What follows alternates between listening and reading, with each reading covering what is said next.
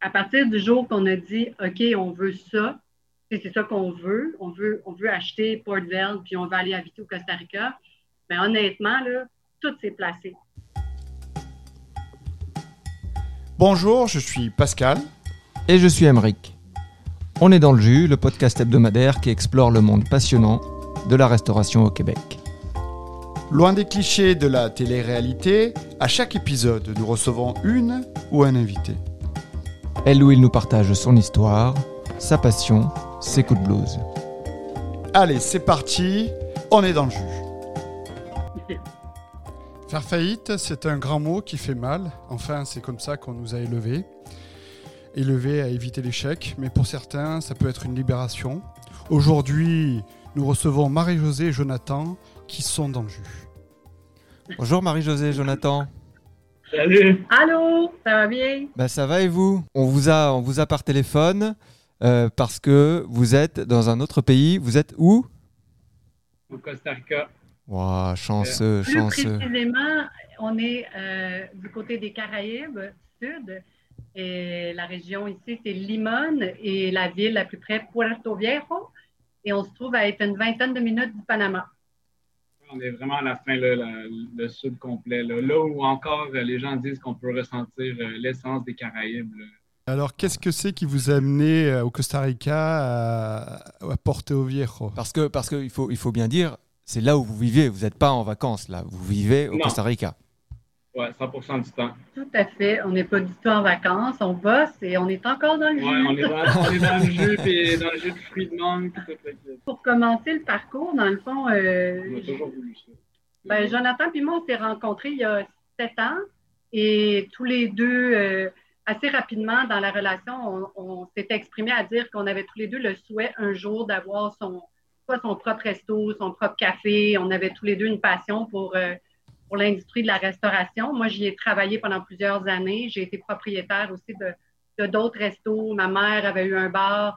Euh, j'ai aussi travaillé dans la restauration pour euh, subvenir par les fins de mois pendant que j'étais aux études ou même quand j'avais mon fils, à un moment donné, il avait besoin de broches. Fait que go, on retourne en restauration faire de l'argent pour pouvoir payer les broches. Et euh, du côté de Jonathan, ben, je pense que c'était ça aussi euh, pendant qu'il était étudiant.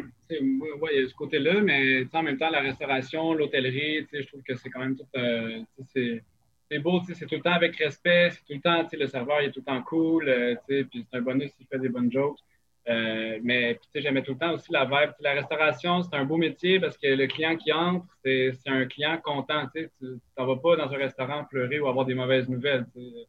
Mais euh, fait c'est avoir, euh, avoir un travail où est-ce que tu contribues un peu dans la société, mais avec des, des gens qui sont tout le temps heureux, contents d'être là. Puis un jour, ben, on a décidé d'aller vivre ensemble. Et puis, en, essayant de trouver un appartement, on a trouvé un commerce à vendre qui était le au restaurant. euh, rez-de-chaussée du, du bloc euh, à- Ouais. sur, dans- sur la rue Sainte-Catherine dans le à Montréal.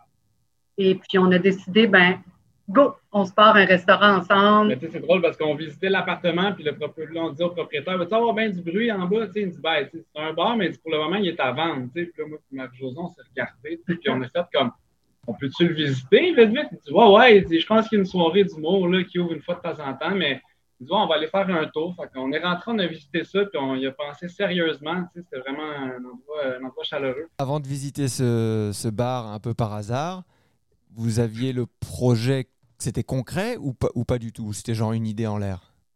Une idée en l'air. Une idée en l'air. Donc c'est le fait de Même- c'est le fait de voir concrètement le local qui vous a dit qui vous a dit qui a cliqué quelque chose et let's go.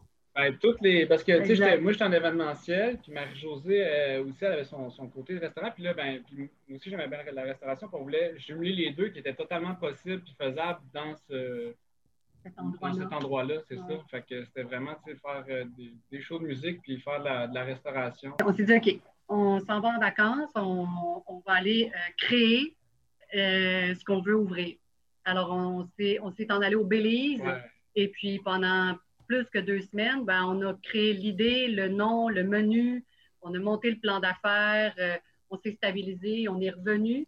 On avait tout ça en tête, le logo, tout était prêt. Ouais, on était dans le jus parce qu'on prenait possession de, le- de, de- En fait, ça, c'est comme mai, puis on prenait possession de, en juin. On ouvrait officiellement en juin. On parle de l'année 2018. Et puis, c'est ça, en juin, on ouvre et on a des soirées pratiquement tous les soirs. C'est thématique, soit c'est une soirée d'humour, de la musique, jeux vidéo, euh, un menu qui était relativement simple, mais qui, que les gens pouvaient s'y trouver. Tu sais, burger, mais un saumon. Euh, on va dire comme ça. On avait des, des, bières locales un peu. Et, c'est ça, c'était notre. Euh, notre focus était le local, 100% 100% québécois, 100% fait maison, culturel, artistique. dans, dans, les vrais, on, on sortait un vrai sac d'ordures par semaine. Ah ça, c'était impressionnant parce que on faisait tellement attention, on faisait du compost, puis, ouais, finalement, c'est ça. Quand on a réussi à atteindre un sac de poubelle par semaine, je pense que là, on s'enlignait zéro déchet. Là, on voulait vraiment, puis là, on, on était après contacter les fournisseurs pour voir, tu sais, ton produit, tu peux-tu me l'envoyer moins emballé? Euh, euh, on travaillait vraiment fort là-dessus. C'était un peu la, la, marque, si on veut, un peu la marque de commerce de la place on, était, euh, on était vraiment focus là-dessus parce qu'on se disait, ben, c'est pas parce qu'on est restaurateur qu'on peut pas faire attention à, notre planète. je pense qu'il y a moyen de, marier tout ça. En même temps, donner des produits du Québec, donner des produits frais, une bouffe saine, quand même qu'on connaît que le burger puis les frites et tout ça, mais on s'en est pour vraiment faire cette bouffe-là, mais bien faite et bonne pour la santé. Puis ben là, euh, c'est ça, le mois de mars est arrivé, le 15 mars, euh, tout a fermé, hein, le gros nuage noir. Ah ouais, c'était pas facile ça, là. c'était, en fait, c'était, ben, c'est ça, hein, personne n'avait jamais vécu ça, c'était nouveau pour tout le monde. Euh, et pour nous, c'était une grande inquiétude, non pas pour, non pas pour nous personnellement, mais aussi pour les employés, parce que eux aussi, ils ont des familles, eux aussi, ils ont des responsabilités. C'était tout ça qui, nous jouait dans la tête, euh, à savoir, tu sais, mon Dieu, qu'est-ce qui va arriver, qu'est-ce qu'on va faire? Au moment où est-ce que c'est arrivé, euh, le, restaurant, dans le fond, s'appelait le Maisonneuve et le Maisonneuve était à son 18e mois et on était à 20% d'être dans un équilibre budgétaire qui, les revenus payaient les dépenses, sans avoir à aller dans la marge de crédit. Là, c'était comme on était, OK, on y arrive, là, on travaillait fort. La courbe était belle, elle était tout le temps, euh, on montait tout le temps. Et puis, ben, le, point tournant, ça a été que, bon, le premier mois, OK, tu gères ça, le gouvernement te parle d'aide ou en fait de programme et tout ça. Mais pour nous, ce qui a été difficile, c'est qu'on avait un propriétaire non collaboratif qui voulait pas, il voulait rien savoir. Pour vrai, ça a été, euh, tu sais, c'est pas rien, c'est 3-4 000 par mois de loyer. Euh, je l'ai appelé, j'ai fait appel à sa compassion, à son empathie mais lui, il a fait comme non. non j'ai une part de cash à faire ici. ah ouais, ouais, parce qu'il faut, il faut quand même expliquer euh, aux, gens qui ne sont pas de la restauration et aux gens qui nous écoutent hors Québec comment ça s'est passé les, les, aides, pour le loyer en tout cas. C'était, euh, il y avait des programmes euh, qui aidaient les restaurateurs à payer leur loyer à condition que le propriétaire embarque dans ce, dans ce, dans ce programme. Et s'il n'embarquait pas, bah, il n'y avait aucune aide pour le. Au, début, en tout cas, dans la première portion. Exactement. Au début, le programme était comme ça. je crois qu'un an plus tard, ça a changé. Mais au début, et aussi, le restaurateur, le locateur, ne pouvait même pas appliquer. Il fallait que ce soit le propriétaire de la bâtisse où tu louais qui applique. Mais moi, j'avais dit au propriétaire, ben, je, vais, je vais le faire, moi, je vais remplir le papier, ça ne me dérange pas. Non, moi, euh, je veux rien savoir, ça ne m'intéresse pas, c'est pas de mes affaires. Ben là, tu sais, ben c'est ça, tu essaies, tu dis comme OK, on va essayer de passer au travers, mais assez rapidement, euh, on, s'est dit, regarde, on ne passera pas, là, on est jeune, on a, on a déjà de la dette euh, par rapport à la marge de crédit, restaurant, whatever. Je me suis assis avec d'autres entrepreneurs, d'autres restaurateurs. Je me suis assis avec un fiscaliste puis la question qu'il m'a posée, qui a fait vraiment que Jonathan et moi, on a fait comme, OK, on arrête là. Il m'a dit, tu sais, Marie-Josée, la COVID, les consignes, les restrictions, là, ben, quand ça va reprendre, là, il dit, c'est comme si tu vas te retrouver le jour 1 d'avoir ouvert ta business. Il va falloir tout que tu euh, euh, rattrapes ta clientèle, tu sais, que tu recommences. Est-ce que si tu fais ça demain matin, tu, rouvres le, Maison Neuve, là, puis tu fais comme je repars à zéro, mais avec les dettes que j'ai. C'est ça. Est-ce que tu survis aux prochains 18 mois? Ben, je dis, ben non. Quand, j'ai commencé, j'avais un fonds de réserve, mais on a passé au travers, tu sais. Mm. Fait qu'il dit, ben, ben voilà. Fait qu'on a décidé, euh, on a pris la grande décision, malgré nous, de, de, fermer, de faire faillite. Parce que, et pourquoi la faillite? C'est ça qui est important de comprendre, c'est qu'en restauration, pour ceux qui s'y connaissent et pour ceux qui ne connaissent pas ça, souvent, les fournisseurs demandent que tu cautionnes personnellement. Alors, même si tu mets l'entreprise incorporée en faillite, c'est toi, parfois, qui vont venir, en bon québécois, chercher eh bien, devinez qui a été le premier en ligne à vouloir venir nous chercher? Votre propriétaire. Ouais, 5 points pour lui. Euh, on dira peut-être son nom plus tard. On va, on va se réserver une non-gêne. c'était, mais c'était pour nous, là, je me disais, mais voyons donc. Il fait pas un pli sur la poche de. Donc, vous étiez en responsabilité personnelle sur le bail aussi? Exact. Sur le bail et sur la, plupart des fournisseurs, mais, mais tu sais, nous, euh, honnêtement, on n'était pas en retard avec personne. Aucun fournisseur, ni le gouvernement, ni ma TPS TVQ, tout était à jour. Mais ce qui nous tenait, ce qui nous pesait fort, c'est ça, c'est toujours cette espèce de loyer-là. Et maintenant, ben oui, on avait une marge de crédit, puis on avait des cartes de crédit, mais ce n'était pas la fin du monde. Là, on aurait avec de l'aide, là, je pense qu'on aurait, ben, peut-être, je ne sais pas, on sait pas, personne ne le sait. Mais, mais bref, fait qu'on a décidé de, tout faire ça. Les deux, là, ça a été, euh, ça a été, ça a été difficile. Je pense qu'il y a eu une grosse semaine où est-ce qu'on était comme dépression. Là. Tu, sais, tu fais comme aïe, ça n'a aucun bon. On regarde de où est-ce qu'on venait, puis tout le progrès qu'on avait tout fait, prend un bon digestif pour le, le, Ouais, c'est ça. Surtout que votre projet, c'était un, projet qui était encore jeune. Il y avait 18 mois d'opération. Donc là, c'était encore un, un, bébé. Vous aviez, comme tu, dis, comme tu disais, euh, Jonathan, tu avais la courbe qui était, euh, qui était en pleine, euh, plein essor. Vous étiez proche d'arriver à quelque chose de quelque chose d'équilibré. Et là, ça s'arrête. pas d'aide du pas d'aide du propriétaire. Donc ouais, j'imagine que ça devait être vraiment une, une période difficile, un brisqueur. Ouais.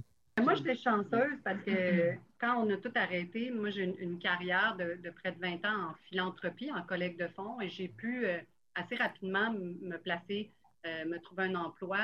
Euh, fait que ça, je, je, remercie encore mes contacts dans le domaine qui m'ont, justement, quand ils ont su que ça n'allait pas, bref, c'est ça, le téléphone a sonné, puis rapidement, j'ai pu, en bon québécois, me revirer de bord. Mais, mais pour Jonathan, c'était pas tant facile parce que lui, son, je vais te laisser euh, expliquer ton plan B à toi. Oui, c'est ça. Dans le fond, euh, j'étais tout le temps dans, l'industrie du show business. C'est déjà que bon, j'avais tout, l'équipement pour faire euh, de l'enregistrement. faire, j'étais compositeur aussi pour, pour ben, des, artistes. Des fois, je, fais, de la musique, puis, tout ça. Puis, ben, bref, ça, je travaillais dans monteur de scène, installer de l'éclairage, je faisais aussi de la sonorisation, puis tout ça. puis ben, du jour au lendemain, tout ça, c'est tout parti aussi, là, en même temps que le restaurant. Fait que plan A et plan B, euh, ils, ont, tombé en même temps. je faisais de la rénovation, euh, je faisais de la livraison de, nourriture congelée, je faisais de la cuisine aussi. J'avais à peu près euh, plus de sept jobs différentes là, à droite et à gauche qui prenaient deux heures là, trois heures là, puis tout ça, je faisais, puis tout ça payé 15 de l'heure quand en fait, j'en faisais beaucoup plus avec le show business, mais ouais. on a fait ça pendant à peu près un an et demi. Puis à un moment donné, euh, on s'est regardé et on a dit ben, il faut qu'il y ait une meilleure vie. Là.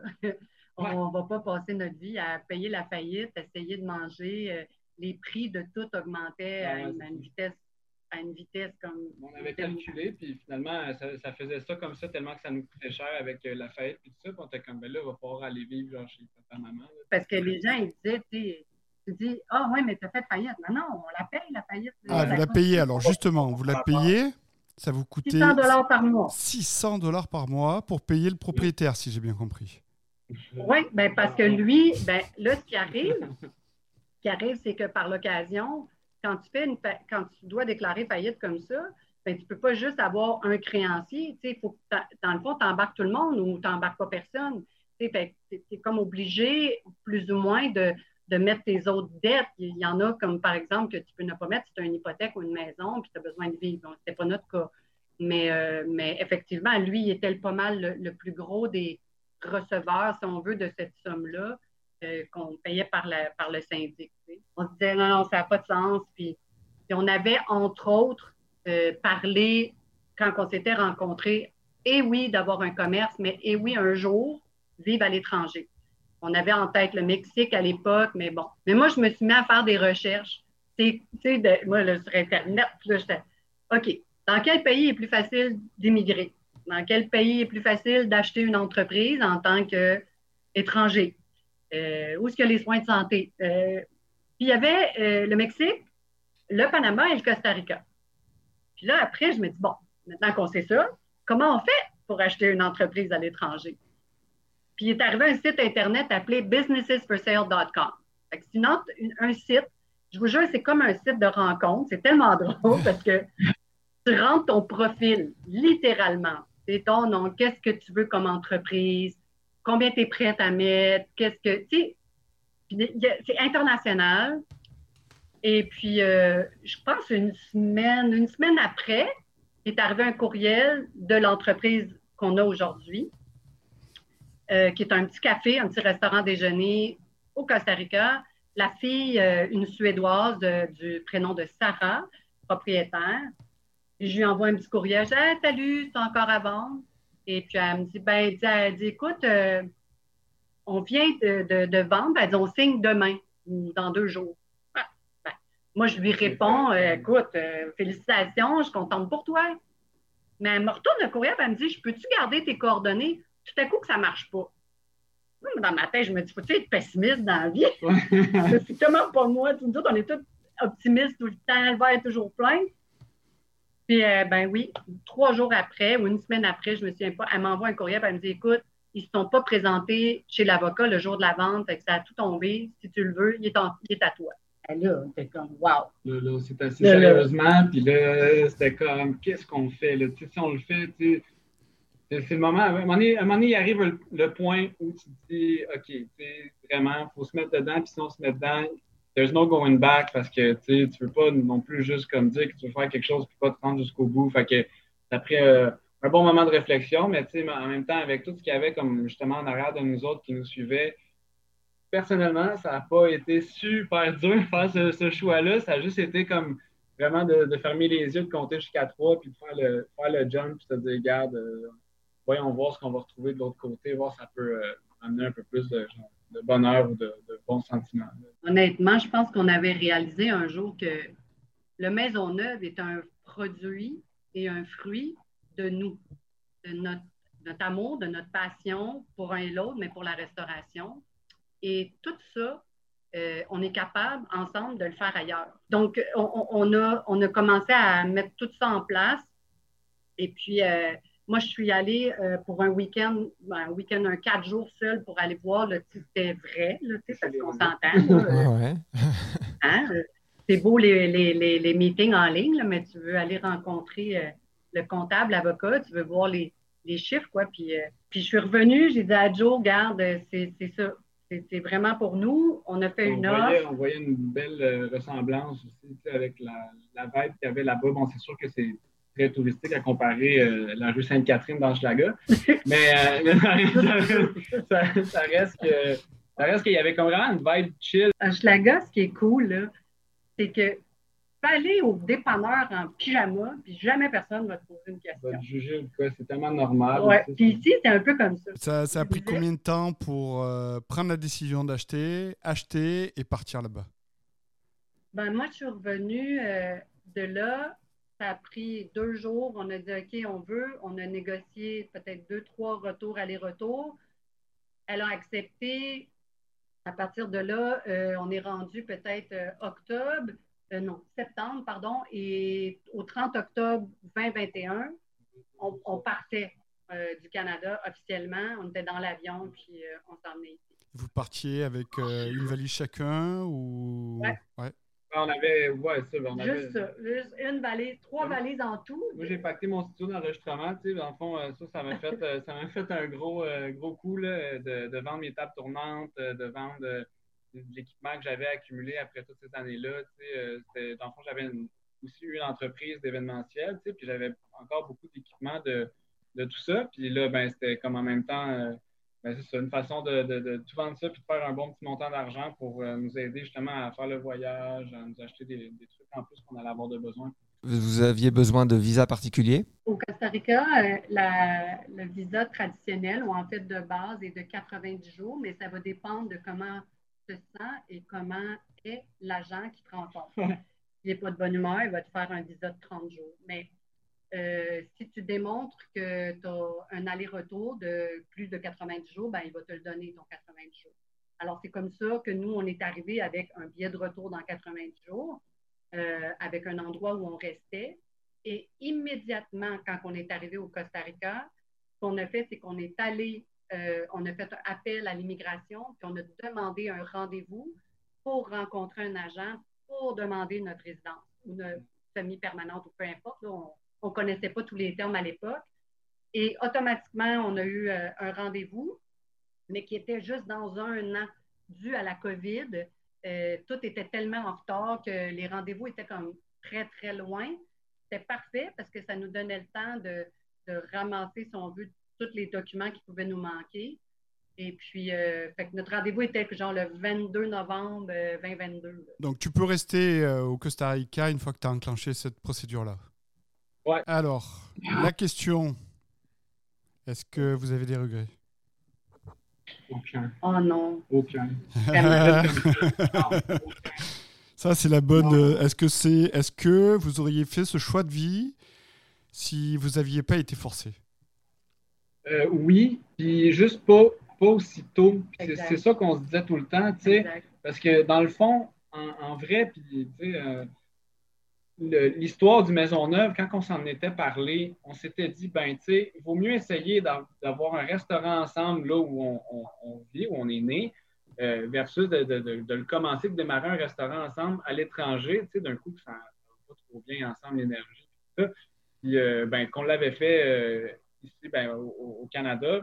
Si la pandémie n'était pas arrivée, on aurait fini le, temps que le Maisonneuve, le contrat qu'on avait signé qui était de cinq ans, puis après ça, ben, on aurait pense, rapidement commencer à chercher et à penser. Et au niveau administratif, pour monter une, entreprise et en l'occurrence un restaurant, par rapport à votre expérience au Québec? Le, truc facile, si j'avais à recommander, si quelqu'un me disait Ah, moi j'ai pensé à ça, démarrer une entreprise versus en acheter une qui est déjà existante, ben, c'est deux affaires complètement différentes. Pareil au Québec, puis c'est pareil ici.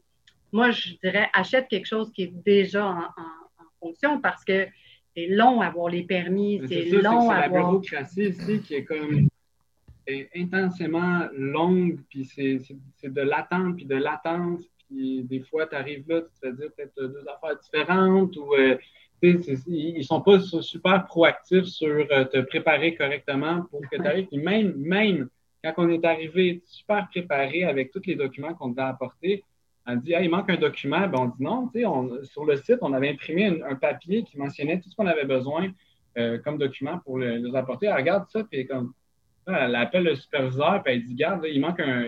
sur, le site Internet, il manque un document qui, qui doit apporter. Ah, ça, doit être la feuille de communication. même si tu es super préparé, tout, il va tout le temps arriver une embûche qui fait que, dans le fond, la semaine, la semaine d'après ou plus tard, il va falloir que tu retournes encore en ville passer la journée à attendre encore l'heure et demie, puis tu sais, avec la ah Oui, tout est long. c'est long. Tu sais, le lâcher prise est exercé ici à sa pleine valeur.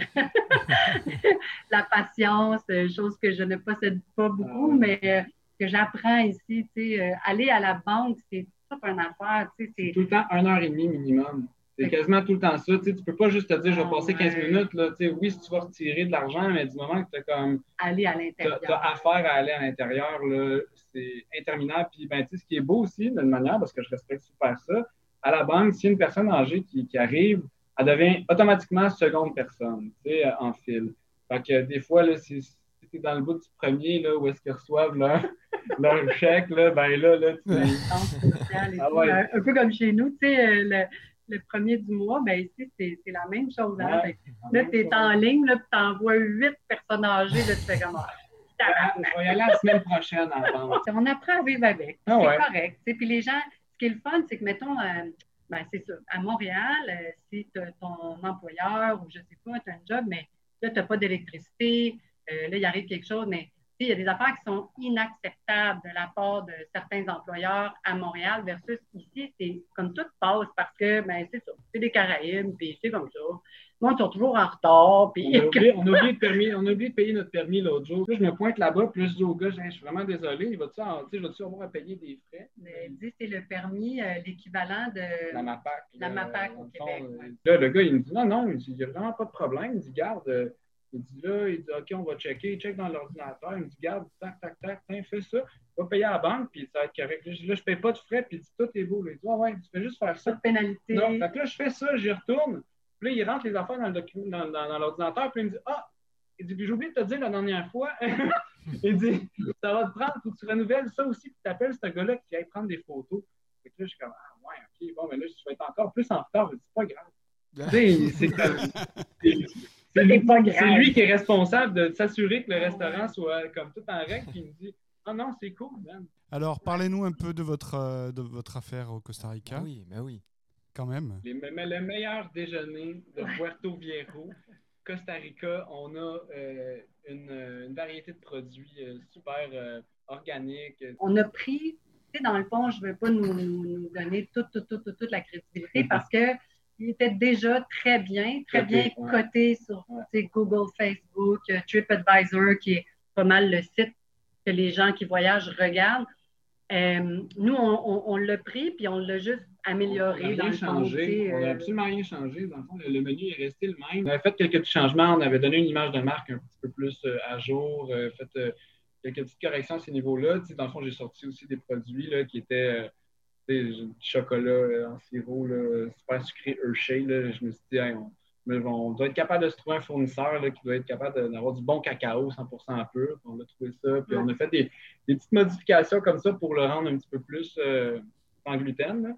On a voulu aussi instaurer la, même un peu thématique que qu'on voulait faire aux maisons neuves, qui était euh, recyclage, compostage, c'est très difficile ici, par exemple. On c'est impossible. Exact, parce qu'on part de loin. Euh, la municipalité, les villes, ils n'ont pas l'infrastructure capable de gérer euh, les ordures, capable de gérer ça, le recyclage. Fait que on part de loin. C'est comme si on était dans les années 80, là, tu sais, où est-ce que on commence, puis les gens ne savent pas trop quoi faire, puis commencent à, essayer de, justement restructurer le système de la ville pour ça. Mais oui, on a, on est bien coté, les gens adorent venir chez nous, puis ce qu'on a développé beaucoup, c'est pas juste de parler aux voyageurs, mais on voulait parler aux gens locaux aussi.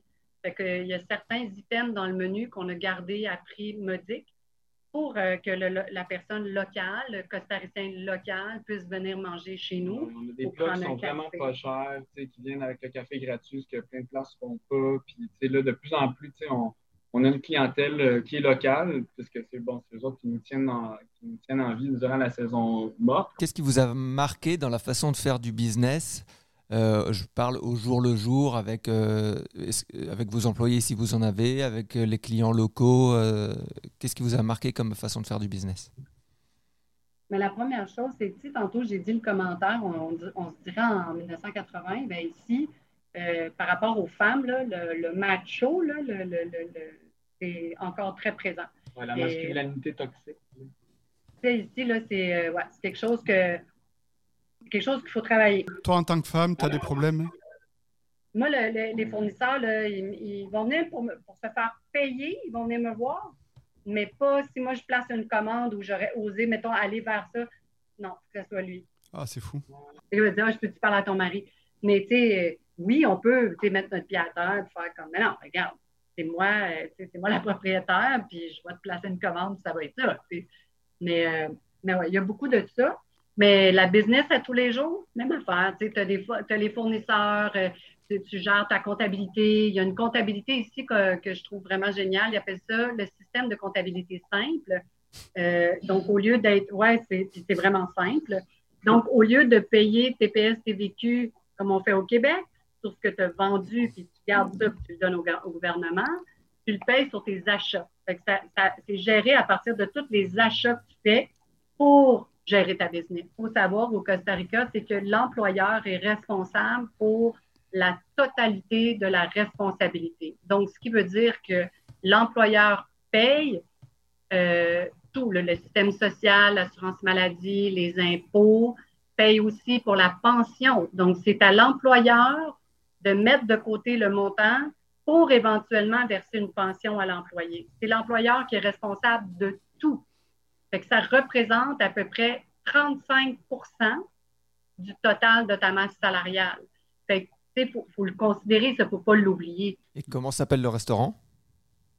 Portville. Ce qui veut dire vieux port euh, en catalan. En catalan Et ça ressemble à Puerto Viejo. C'est ça. Exactement. Portville, ça veut dire vieux port, qui veut dire Puerto Viejo, veut dire vieux port. Puis l'histoire de ça, c'est que les tout premiers propriétaires qui ont ouvert ce restaurant-là, la, la première journée que, que ça a existé, venaient de la Catalogne, de l'Espagne, et ils ont appelé ça Portville. Avoir un restaurant, là, tu, connais, tu connais tout le monde en, un an même. Là, euh, ça va tellement vite. Tu rencontres ah, tous les propriétaires, tous les, propriétaires d'entreprise ou même juste tout le monde qui déjeune passe par chez vous, puis tu finis par les rencontrer, puis tu, vas dans la rue, puis tu salues tout le monde, tout le monde te connaît, check chez lui. Puis, euh, c'est vraiment c'est, ça. Fait que moi, je le, je le ferais, euh, je le referais dans un autre pays qui me plairait. Là. À partir du jour qu'on a dit, OK, on veut ça, c'est ça qu'on veut. On veut, on veut acheter Port Verde, puis on veut aller habiter au Costa Rica. Mais honnêtement, là, tout s'est placé. Comme facile, sans embûche, sans, sans problème. il nous a fallu du financement là, pour acheter ça. Ben, financement privé, il n'y a pas une banque là, qui nous aurait prêté, on s'entend, on est en faillite. Fait que tout ça, là, ça comme un, un, puzzle qui se plaçait tout seul, tellement qu'à un moment donné, on se disait, voyons, c'est quasiment trop facile, là, tu sais.